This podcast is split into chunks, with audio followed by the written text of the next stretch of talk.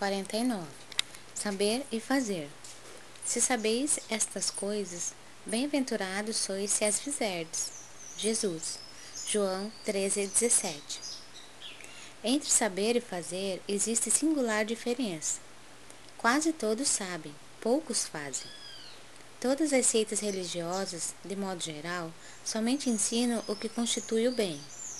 Todas possuem serventuários, crentes e propagandistas, mas os apóstolos de cada uma escasseiam cada vez mais. Há sempre vozes habilitadas a indicar os caminhos. É a palavra dos que sabem. Raras criaturas penetram valorosamente a vereda, muita vez em silêncio, abandonadas e incompreendidas. É o esforço supremo dos que fazem. Jesus compreendeu a indecisão dos filhos da terra e, transmitindo-lhes a palavra da verdade e da vida, fez a exemplificação máxima por meio de sacrifícios culminantes. A existência de uma teoria elevada envolve a necessidade de experiência e trabalho.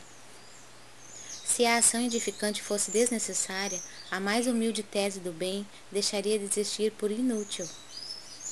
João assinalou a lição do Mestre com sabedoria demonstra o versículo que somente os que concretizam os ensinamentos do Senhor podem ser bem-aventurados.